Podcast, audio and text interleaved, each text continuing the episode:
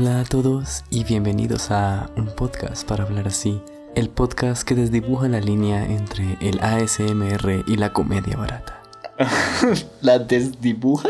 Desdibuja. Uy, es que son como dos campos tan difíciles que no sé si la línea es tan gruesa que no se puede ver la línea Creo o que si hay- no hay línea. Hay varias categorías entre una y otra.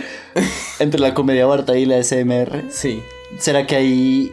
Usted que es fan de la SMR, ¿ha escuchado a alguien que haga comedia en ASMR? Comedia, comedia no como tal, pero sí hay unos que son como muy como pícaros y que la misma persona que lo hace se ríe en el video.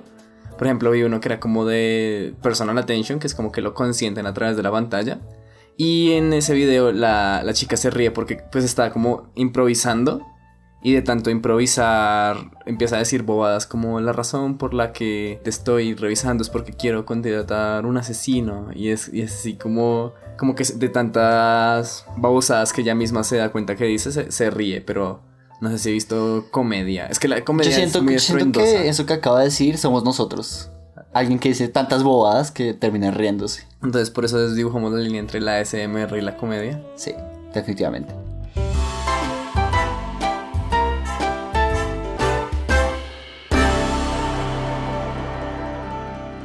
Bienvenidos ahora sí entonces a un podcast para hablar así. Se nos olvidó presentarnos otra vez, Miguel. Yo soy Alejandro Borray y conmigo está... Miguel Mejía. Gracias por leerme así la mente. Este es un podcast para las personas nuevas en las que nos presentamos mutuamente temas que cautivaron nuestra atención a través de la semana o horas antes si se nos hizo tarde para cuadrar el tema que íbamos a hablar, como pasa muy a menudo. O semanas antes, si nos atrasamos en la grabación. Ah, sí, este caso es especial porque Miguel lleva queriendo hablar de esto hace rato, pero es que de hecho no hemos contado como la línea tan grande que llevamos entre grabación y edición. Nos toma mucho tiempo editar esto. No voy a decir que es que es súper complejo y nuestro podcast es súper único. Pero, o sea, como que sí tiene harto trabajo de postproducción y aparte como que tenemos agendas ocupadas, entonces preferimos como tener un colchón y para el día de hoy Acaba de salir el episodio 3. Apenas, sí, apenas acaba de salir el episodio 3, entonces se pueden imaginar. Les hablamos desde el pasado. Bueno, siempre pasa eso, que estúpido. Pero muy desde el pasado. ¡Ay, pero qué idiota! Pero bueno, Miguel, precisamente te tengo esta pregunta desde hace bastante tiempo y la tenía anotada en el celular. Pero no se hagan mucho hype, tampoco es el gran tema, es un tema nada más para entrar en calor. Haz de cuenta que encuentras como la casa de tus sueños. Suponiendo primero que quieres comprar una casa, ¿sí? Y encuentra la casa de sus sueños, como con todo cerca, el mejor lugar. Y sobre todo, lo mejor es que está como ridículamente barata. Pero el dueño te dice que ahí asesinaron a dos personas.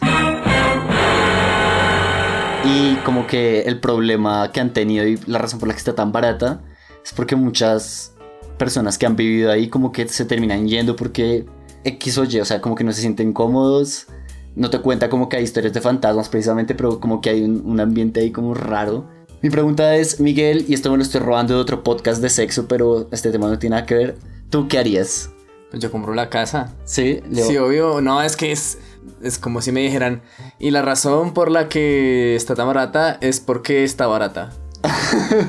Pero va a darse esa. Y qué tal haya como actividad paranormal ahí y haya como severo demonio ahí metido. Nah, pues usted sabe que yo no soy eh, supersticioso, entonces pues para mí no, no hay nada. O sea, bien. Bueno, pero le muestran- Me dan más miedo los ñeros que los fantasmas. Pero le muestran un video así como en la cámara de seguridad. Bueno, no solo no lo haría ningún vendedor. En- Pero mire esto, no la compre. en la que lanzan un cuchillo así contra una pared y queda clavado. pues no sé, es un buen cuchillo, güey. Diría como, pero ¿y viene con el cuchillo a la casa? No, no, no, ese hueco de la puerta me lo arreglan. ¿Cansada de utilizar cuchillos que no cortan, destrozan el pan, aplastan los tomates o se quedan atascados en los alimentos?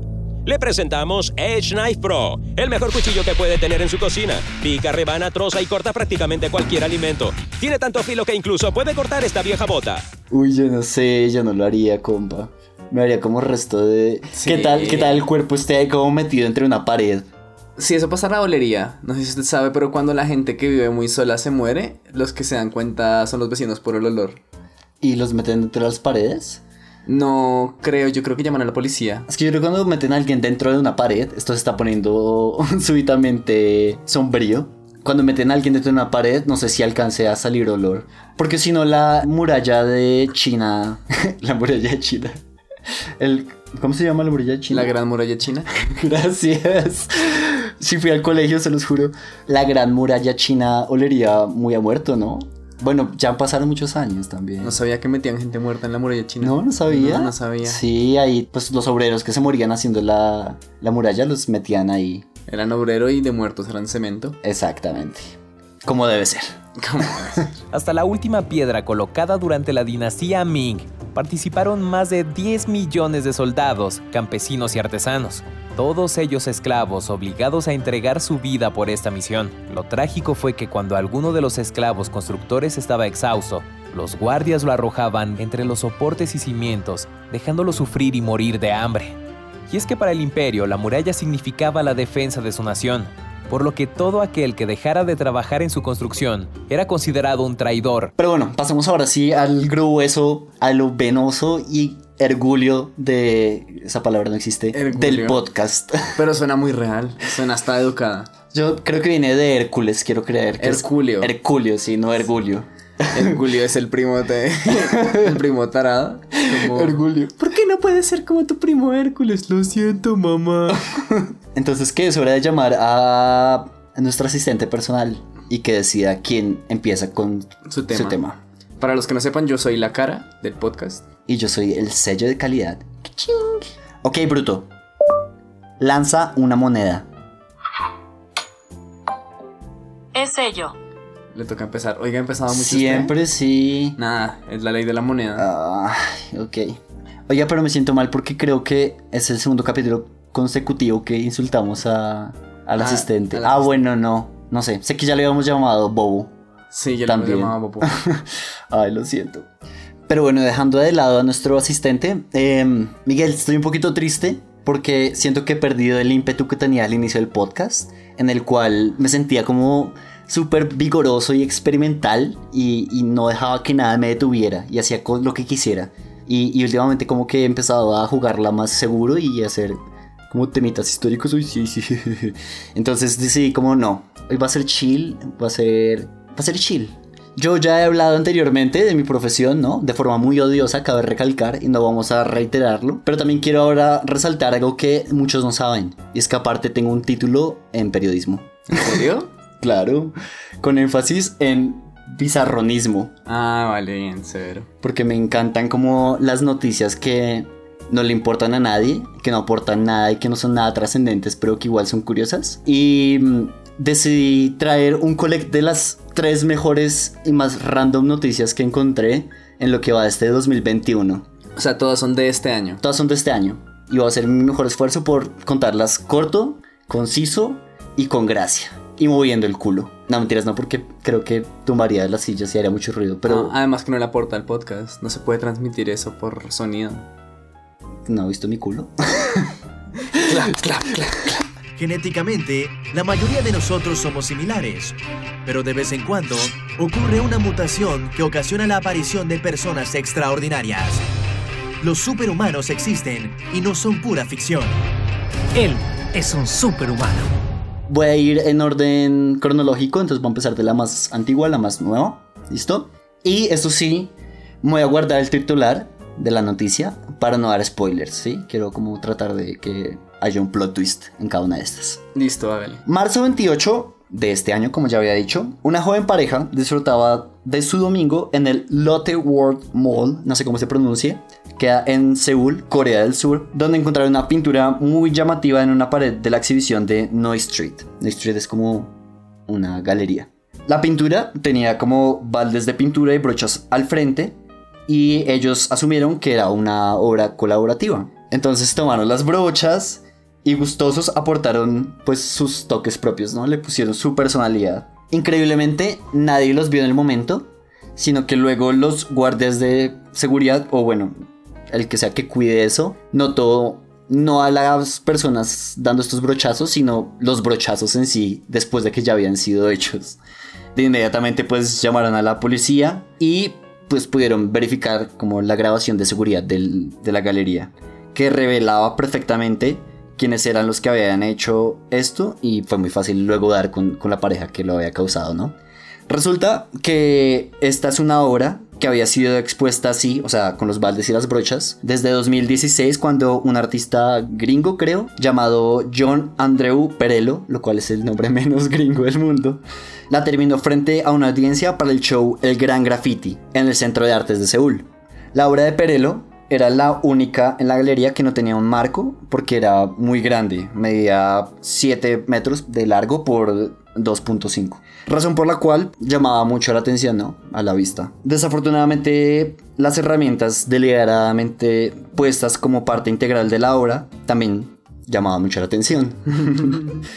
Resulta que esta era una obra valorada en unos 440 mil dólares. ¡No, Dios, por favor, no! ¡No! ¡No! ¡No! Cuando atraparon a la pareja, pues reconocieron estar extremadamente avergonzados. Creo que no podían hacer mucho más. No, es como. ah, Pero también vergüenza más que todo por haberse cagado la pintura, pero también es. Como que- de qué oso. Sí, sobre pero. todo. Pero siento que no da tanto oso porque era algo que le hubiera podido pasar a cualquiera. Es verdad, ya vamos para allá. Al final, pues las autoridades no dieron los nombres de, pues, de la pareja. Y ni la galería ni el artista presentaron cargos. Y de hecho, el coorganizador, Kang Wook, está en conversaciones actualmente de cómo restaurar la obra a su antigua gloria con su autor Perello. Pero se la cagaron muy feo. O sea, porque cuando usted dice que tiene como los baldes y las brochas, me imagino que es como una obra así toda como contemporánea y alternativa. Exactamente, sí. Pues lo podrán ver en nuestras redes sociales, que lo publicaremos, pero también pues pueden buscarlo en, en Google. Sí, la obra no es, no es como si sea una representación hiperrealista de- del palacio de Nottingham o algo así. Sí, son brochazos tal cual. Entonces, sí, brochazos random. O sea, alguien podría ver la obra ahora y. pues es que tenía toda la cara de ser una obra colaborativa. Por eso fue que ellos fueron a echar sus brochazos, porque sí, era, era puro, puro arte contemporáneo. Y pues hablando de eso, el evento causó tanta visibilidad que le permitió a la galería como expresar la intención de la obra. Donde estas herramientas estaban ahí era para resaltar y hacer crónica del trabajo del artista. A su vez, y esto va en onda de, de eso que usted me menciona, la galería admitió que era apenas lógico y hasta previsible que la audiencia pudiera entenderla como una obra de arte moderno. Agregaron, dadas las características del arte contemporáneo, muchas cosas así pasarán en el futuro. O sea, hay que diferenciar, Miguel, que en el arte contemporáneo ya no es tan participativo como el arte moderno. Sí, o sea, Ok. como cometes el error tan estúpido de confundir una obra contemporánea con una obra moderna. O sea, ¡duh! Cuando un idiota pomposo se queda mirando fijamente una lata llena de mierda de artista, no está tratando de entender el sentido real de la obra, para nada. Lo que está haciendo es actuar el papel de un entendido y mandando un mensaje a los otros elitistas snob de que él pertenece al grupo, aunque no haya ningún mensaje que entender. Pues ahí les dejo el dato, la pizza va a seguir en exposición hasta junio 13, por si querían ir y dejar también su aporte. Aunque Para- cuando saquemos este capítulo seguramente ya habrá pasado el junio 13, pues solamente tenían que decir que es que habían pensado que era una obra moderna y no, no habían entendido que era una contemporánea. Yo creo que ya la. Ya pusieron. como ¿Un a- letrero? Un letrero o algo como para delimitar que no se puede pasar. Sí, seguramente.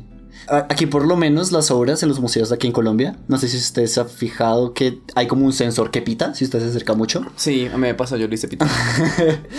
Allá en Seúl deben ser todos tan civilizados que nadie nunca se acerca a nada y no es necesario y por eso pasó esto. Es que la gente civilizada sí es lo peorcito. Los críticos, a pesar de que parecen muy modositos, a la hora de utilizar las palabras, las usan y de qué manera.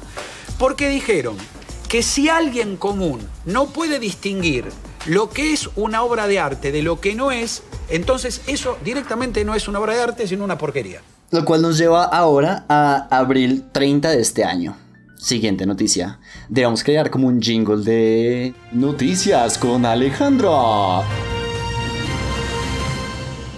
Este, este me pareció bien graciosito. Una mujer en Texas recibió una inesperada noticia cuando intentaba actualizar su nombre de casada.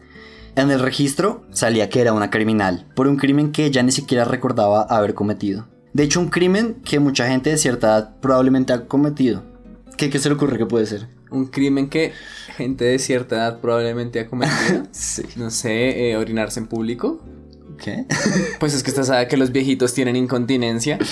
Pero eso es un crimen. No, porque sería un crimen si, o sea, si se bajara la cremallera y orinara como en la Mm, Entonces, fuente. Pues como un niño pequeño, ¿no? Los niños pequeños también, como que son todos... Mm, No sé, yo cuando era chiquito mis papás me hacían orinar en la llanta del carro. ¿Eso es muy normal? No, eso no es normal. Yo creo que eso era una hueá. Pues, o sea, cuando no había un baño cerca me decían como, ay, orine en la llanta Pero porque en la llanta. No sé. O sea, ahora los persigue el olor. No, pues porque pues una llanta con, se calienta y se mueve muy rápido, se sacude. No estaba tan grave. Yo lo, lo repetiría con mi hijo, la verdad. Pero bueno, volviendo al tema, Carl McBride, de 52 años, hizo este descubrimiento tras mudarse a Texas y, como ya mencionamos, tras actualizar su información debido a su reciente matrimonio. Fue a cambiar mi licencia de conducción durante esta cosa del COVID, pero había que pedir una cita y al hacerlo me dijeron que tenía un problema en Oklahoma. Cuenta McBride. McBride, muy intrigada, llamó a un número que le dieron de la oficina del fiscal del condado de Cleveland para enterarse tras una corta conversación que era una criminal buscada. Pero era grave. Bueno, espero, espero me cuenta. Pues lo primero que le dijeron es que había cometido malversación de bienes. O sea, había escrito mal el nombre de la casa. Una malversada. No, malversación de bienes se refiere a como a usar mal recursos. Ah, ok. Es que la malversación no también, también suena a un término de una batalla de gallos. Ah, batalla ya, de gallos. debe hacer mal un, un verso en una batalla de rap. Exactamente. ¿Se refiere? sí. Uh, le hizo la malversación.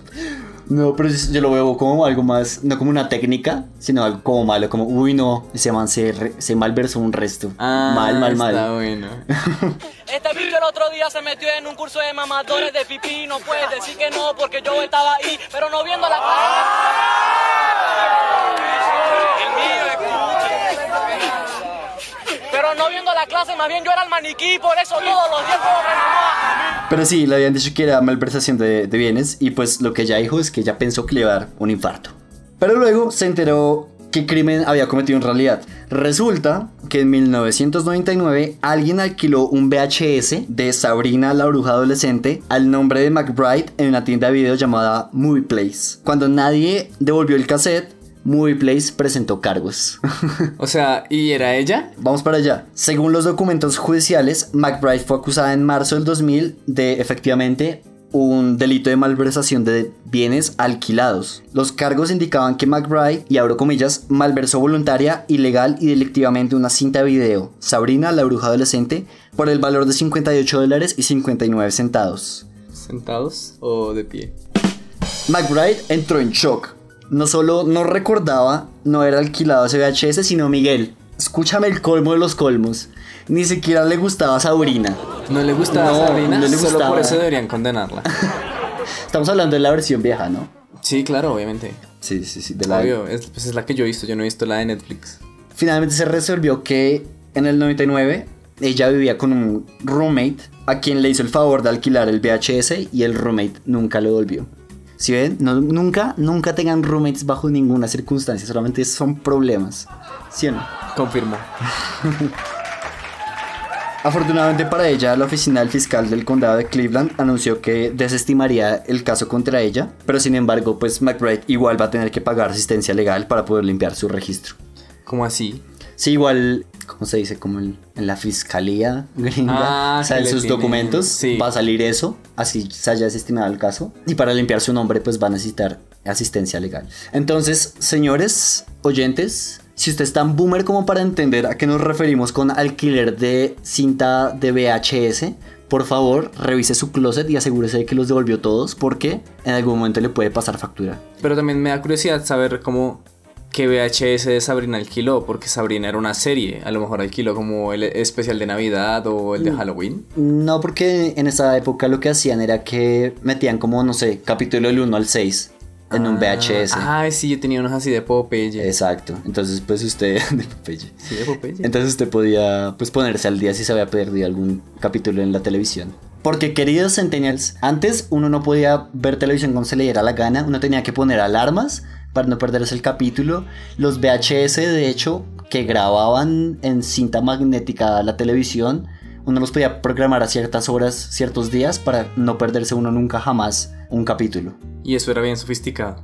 Ah, sí, eso era re ulala. Sí recuerdan a Blockbuster, ¿cierto? Estos establecimientos donde tú ibas, rentabas una película, un videojuego, porque era la única manera de acceder a películas después de que éstas estuvieran en el cine. Vaya tiempos, vaya que me está brindando esto un alto nivel de nostalgia. Ya no existen estos establecimientos. Pero bueno, Miguel, vamos finalmente a mayo 4.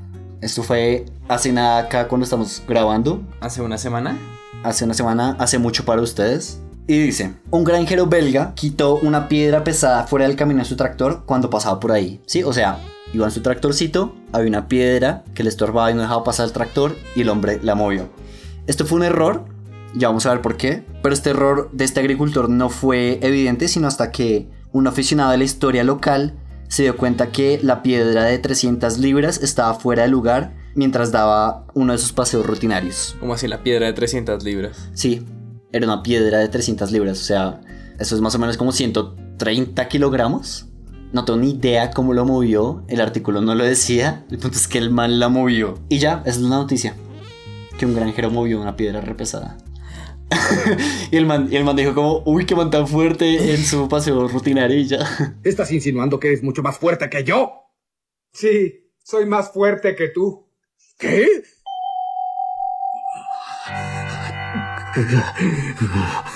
No, mentiras, es mucho más impresionante porque resultó que esta piedra de 300 libras no era cualquier piedra, era una piedra histórica. La piedra servía para separar el pueblo fronterizo belga de Erkelines, no sé cómo se pronuncia, I'm sorry, habitado por unos 10.000 lugareños, y la comuna Boussirnois-sur-Roc en la región del norte de Francia. Y ahí si no dice que no sabe cómo se pronuncia. pues a ver, que le puse la intención no quiere decir que lo haya pronunciado como se debe. Me recuerda a una compañera de un primo que estaban en clase de portugués y, su mejor intento era decir cosas en español con el acento. Pero profesor, es que tengo mucha tarea. la vieja confiable para hablar otro idioma.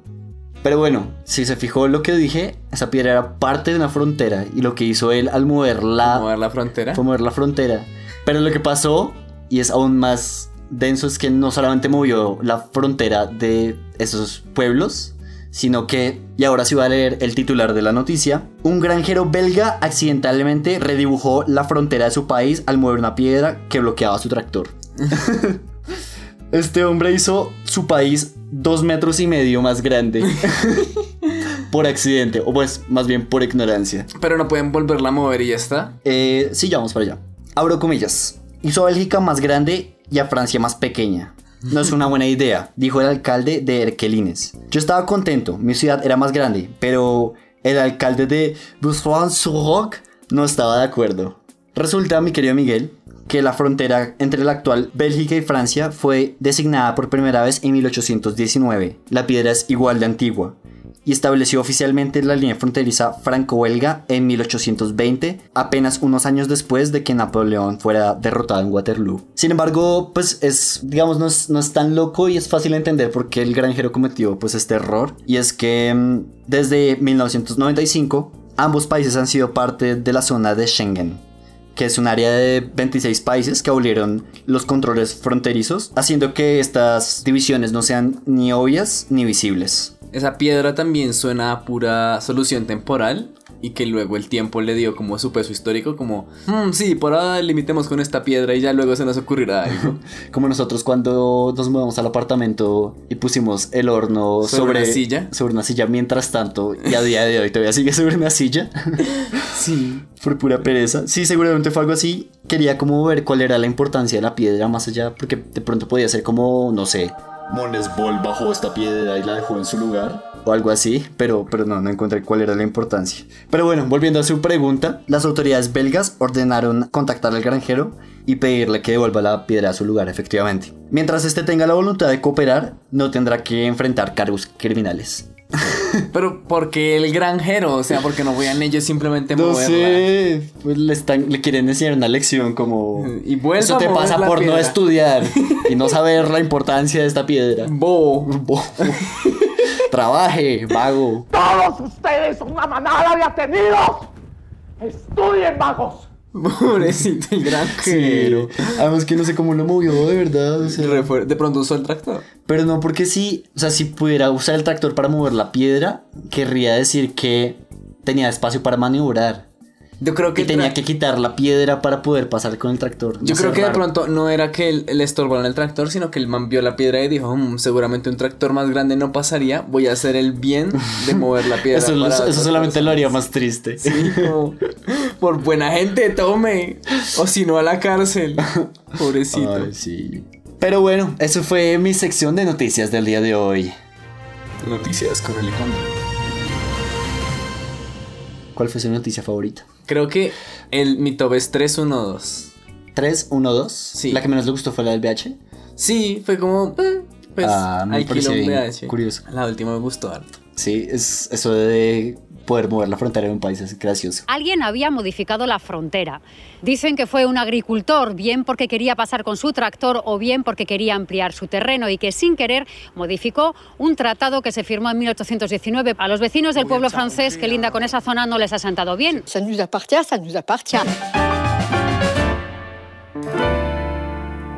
Digamos que retomando lo de que siempre se castiga como al ignorante o a la persona que no sabe, hoy le vengo a hacer la contraria. ¿Castigarme a mí? Por saber.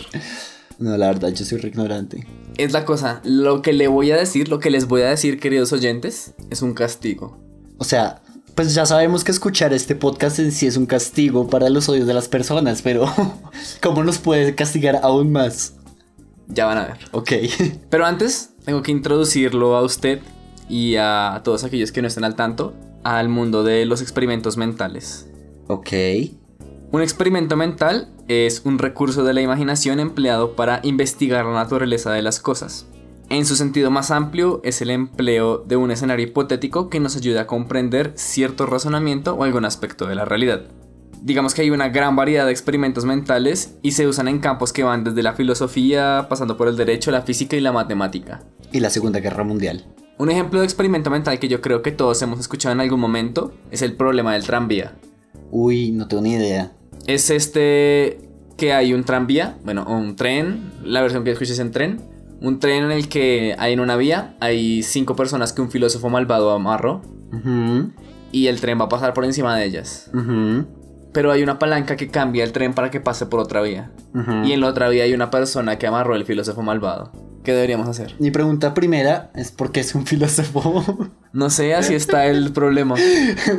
es como que a- le caía mal los filósofos al, al que, al que se inventó el- la esta. donde la mayor parte de filósofos se dedican sino a la enseñanza, a criticar, a opinar, a comentar. Lo que hace que naturalmente nos caigan mal, porque uno dice, bueno, a ver, para opinar, comentar o aprender historia de filosofía, no necesitamos tantos filósofos. Pero bueno, ¿qué deberíamos hacer? Sí, ¿qué deberíamos hacer? En términos puramente utilitaristas, obviamente uno sacrificaría a la persona que está sola. Ajá. Pero piense que es como. Ahí se pone la. El poder de la acción. Esas cinco personas, si usted. O sea, como. Hubieran muerto si usted no hubiera hecho nada. Sí, pero no iba a ser su culpa. Mientras que si usted jala la palanca. Usted mató a una persona. Mm, ok. Hay, sí, hay quienes dirían también que si usted no hace nada y tiene la opción de hacer, los mató por omisión.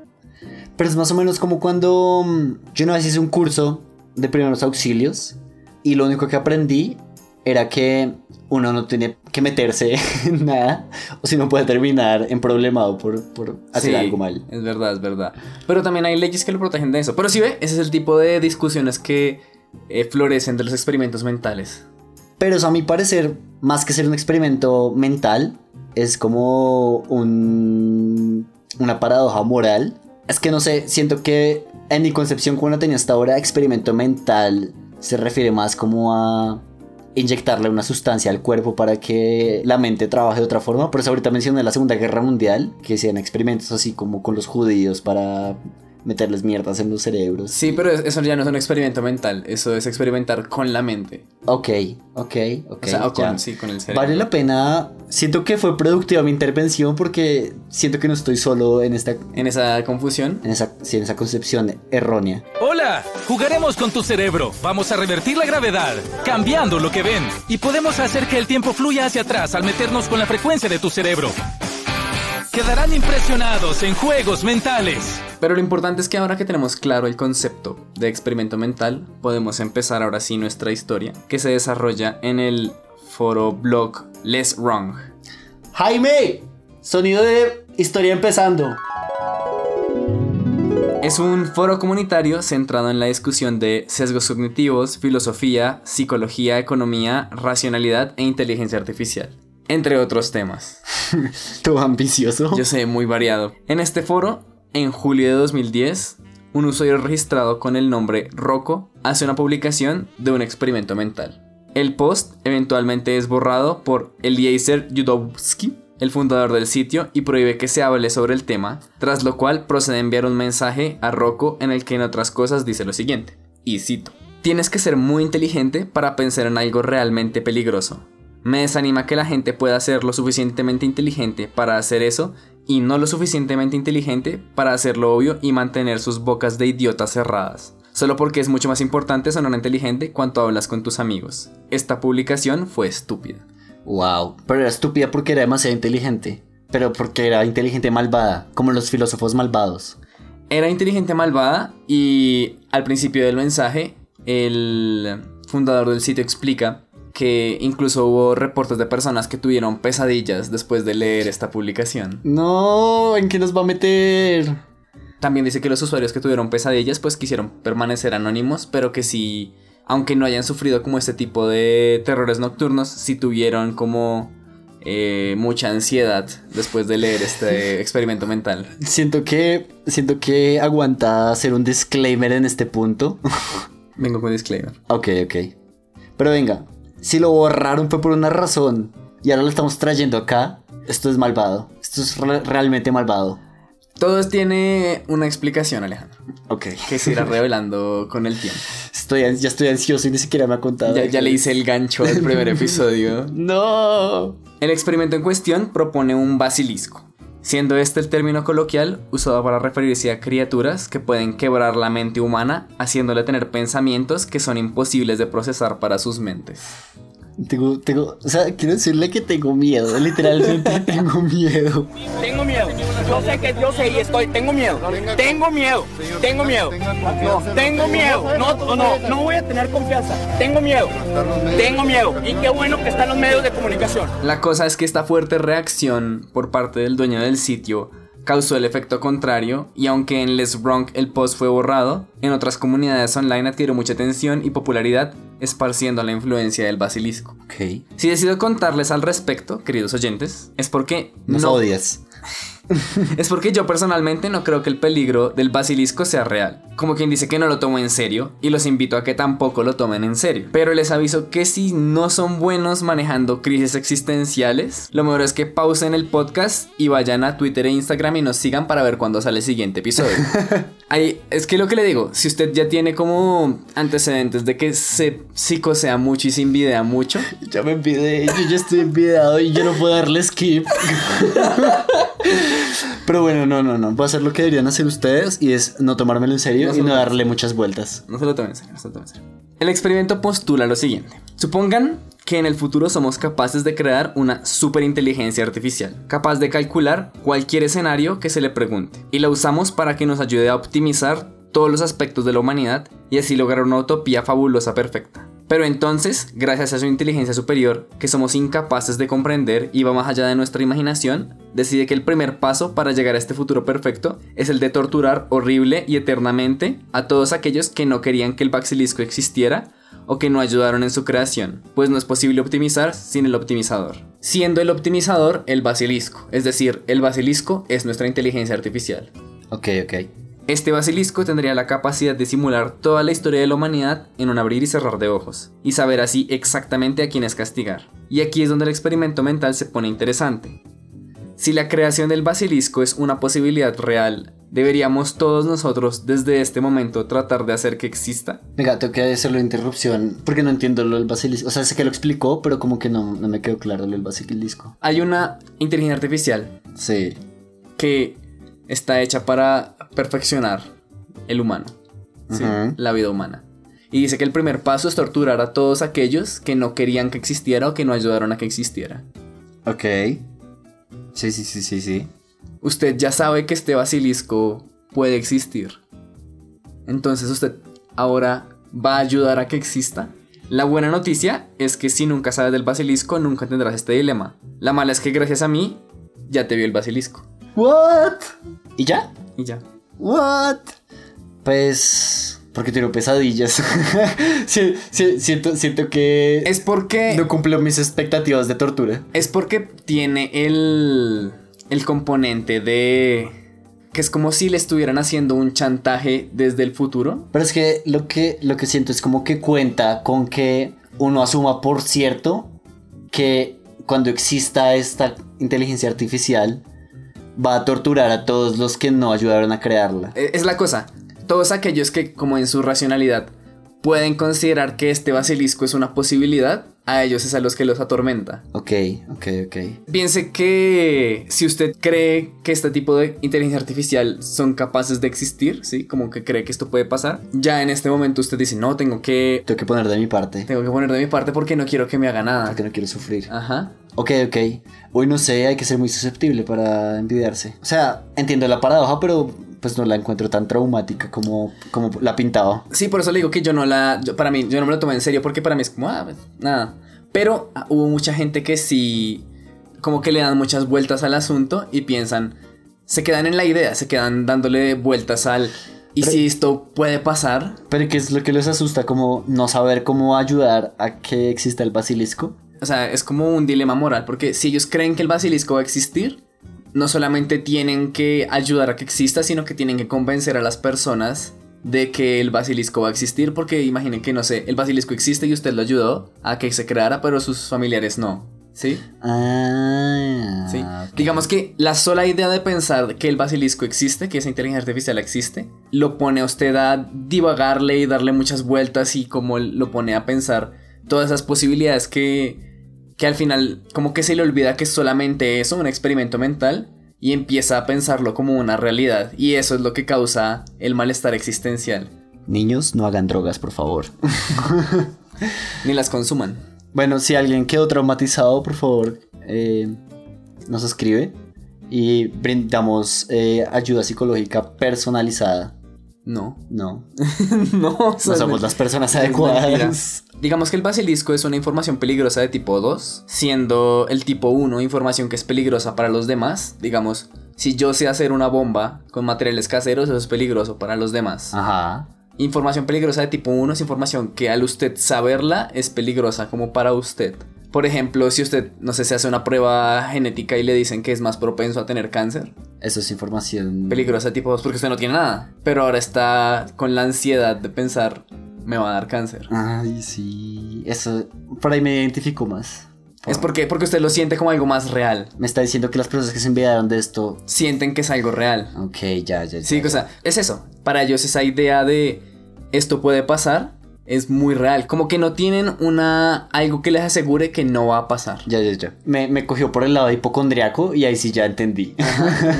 Y es que si tú tienes miedo a tener enfermedades, ese miedo se puede activar a ansiedad. Es muy incómoda y entonces buscarás soluciones que a veces, en vez de ser soluciones que funcionan, son soluciones intentadas disfuncionales, que si sigues haciéndolas, mantendrás y empeorarás tu problema. Este experimento en cuestión se llama, pues, por su creador, el basilisco de Rocco. Y es interesante también porque al, digamos, yo decirles a ustedes sobre el basilisco, ya me curé en salud. Porque esparcí la idea. ¿Y yo también? Ajá. Pues, o sea, si usted, si usted le dice esto a alguien más, técnicamente usted ayudó a que el basilisco existiera. Y solamente hablar del basilisco lo hace más fuerte. Muchachos, la solución es esta. Se los voy a decir, queridos oyentes. Ustedes todo lo que tienen que hacer para salvarse de este futuro distópico es compartir este podcast con todos sus amigos, todos, sus familias, sus hermanos, sus enemigos. No, mentiras, si son enemigos no querrían que salvar. Pero a todos los que puedan. Y lo Gracias. salvan del basilisco. Sí. Pero es curioso porque al salvarlos del basilisco, le está dando poder al basilisco. No importa, Hail de Basilisco. Nuevo líder supremo. En este podcast, Monesbol acaba de ser destronado y es por el bien común. Pero también se detiene a pensarlo, como con la mente ya, como con un poquito de sentido común. Oiga, pero ush, me hizo cero mind game porque apenas empezó a contármelo, estaba como receptico y no entendía una verga. y ya para ahorita como que ya lo estoy sintiendo un poquito más. Sin necesidad como de envidiarme demasiado. Pero sí, sí entiende como el, el por qué la gente se, se estresaba Sí. y se... Solamente espero, solamente espero que se haya podido transmitir un poquito de esto a través del podcast. Yo creo que a los que no lo sintieron pueden como vol- volver a escucharlo, entender. Sí, sí, sí, creo que acá como poniéndolo dentro del micrófono, tuve que pedirle a Miguel que me repitiera todo para poder comprenderlo. Ustedes pueden devolverse y volver a escucharlo, porque, porque sí requiere como la atención full para, para entender bien el... El tema. Es-. Los experimentos mentales pueden ser pesados. Pero si se detiene a pensarlo y ya, digamos, como para calmar los ánimos, como esto, el, el basilisco, o sea, el hecho de, de expandir este basilisco, es como el típico manda este correo a todos sus contactos o pasa X, ¿sí? como, Mm, o se verdad. muere tal persona. Es una vida. cadena de WhatsApp. Es una cadena de WhatsApp mental. La cadena de WhatsApp original. ¿Sabe qué me recuerda mucho este basilisco? ¿Al basilisco de Harry Potter? No, me hay- hay- es otra cosa que, que si la digo me voy a sentir mal. Ah, ya sé qué es. Acabo de perder. Sí, The Game, ya. Los oyentes que estén jugando perdieron. Muy bien, entonces. Parce, acabamos de perder todos los suscriptores que teníamos. No puede ser. Coca-Cola, vamos a perder el patrocinio. Spotify nos va a bajar el podcast. Hasta que llegamos. ¿Quién sabe? Maldita sea. Si no sabías nada del juego, aún así tú ya estabas participando. E incluso ibas ganando. Porque todos participamos sin excepción. El objetivo es simple. Debes olvidarte de este juego. Pero cada vez que veas la palabra o recuerdes aquel juego, perderás. Pero pues por la misma naturaleza de este tema, tampoco le puedo dar un final satisfactorio, ¿sí? No es un hecho, una anécdota que tengan como una conclusión. O bueno, al menos usted podría pensar que la conclusión es que eventualmente todos vamos a ser esclavos del basilisco.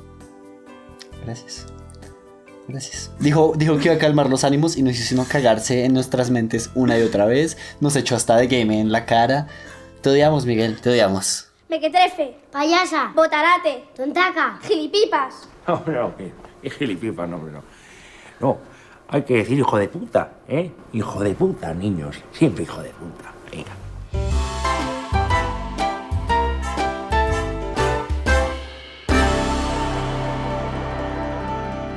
Bueno, pues perdón por joderles la mente. Si les sirve, no sé, de consuelo, hay gente que está peor. Hay gente con problemas de verdad. Sí. Por ejemplo, eh, quería que traerle esta noticia que me pareció curiosa. Y es de un tipo que quedó atrapado en un reality. What? Nos estamos devolviendo a mi sección de noticias curiosas. Más o menos. Podría ser, podría ser. No sé, pero no sé si era de este año. Fue un ruso que tenía así pura cara de asiático caribonito. de asiático. Un ruso que tenía cara de asiático caribonito. Sí. O sea, de, de Tailandia superado. Ajá.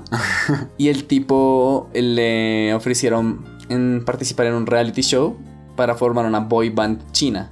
Ok. Se haga de cuenta como... China, literalmente China. Sí, China, de, de los chinos de China. De los chinos de China, de, de esos chinos de toda la vida. Ajá. Pero el tipo no quería seguir. Estaba como que desde el primer día se arrepintió, pero no podía, no podía bajarse del show porque tenía que pagar una multa muy cuantiosa. Y Porque él- tenía como un contrato, me imagino. Ajá. Y romper el contrato le, co- le cobraban. Ok. Entonces, pues él como que a propósito, como que bailaba sin ánimo, rapeaba mal, así sin ánimo, sin ganas.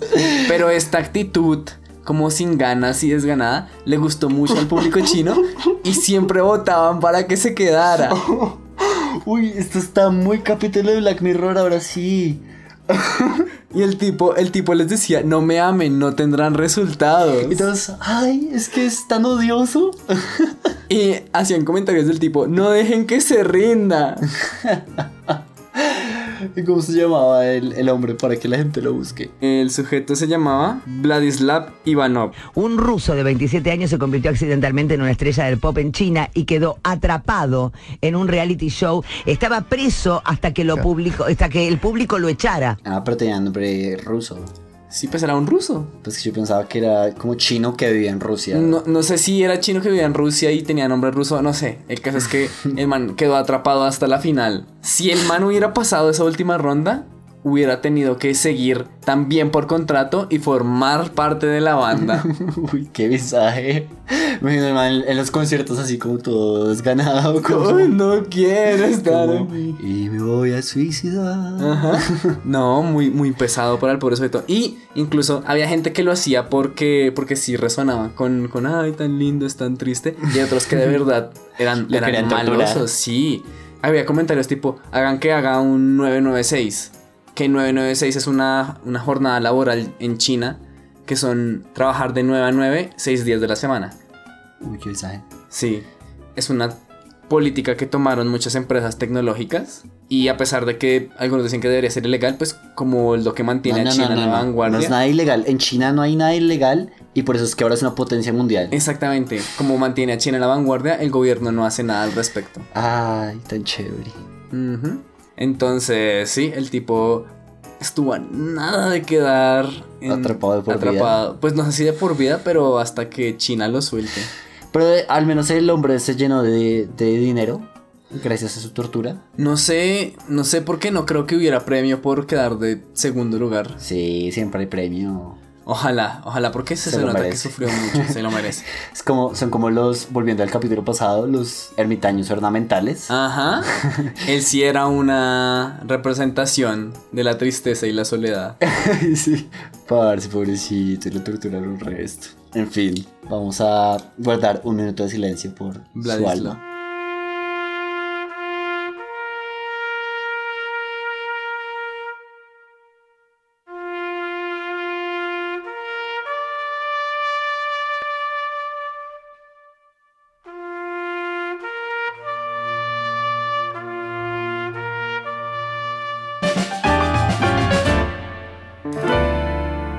Y bueno, esta tortura se llamó Un podcast para hablar así. Espero que la hayan disfrutado y que no nos odien ahora. No olviden seguirnos en nuestras redes sociales, arroba para hablar así en Twitter y para hablar así en Instagram, porque en Instagram no se usa el arroba. Yo soy Alejandro Borray. Y yo, Miguel Mejía. También no olviden seguirnos en su plataforma de podcast favorita.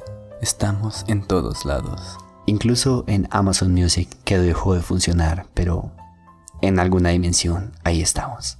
Por último, vayan y miren el trabajo de nuestra artista Alejandra Ruiz y no olviden decirle a todo el mundo de nuestra existencia, porque así encontrarán la salvación. Adiós y que sueñen con el basilisco.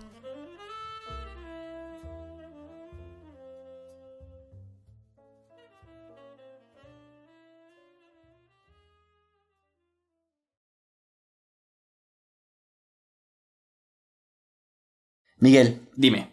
quiero que sepas que tengo aquí en este momento en mi celular las reglas de The Game y quiero que los oyentes sepan que si están escuchando esto, ganaron.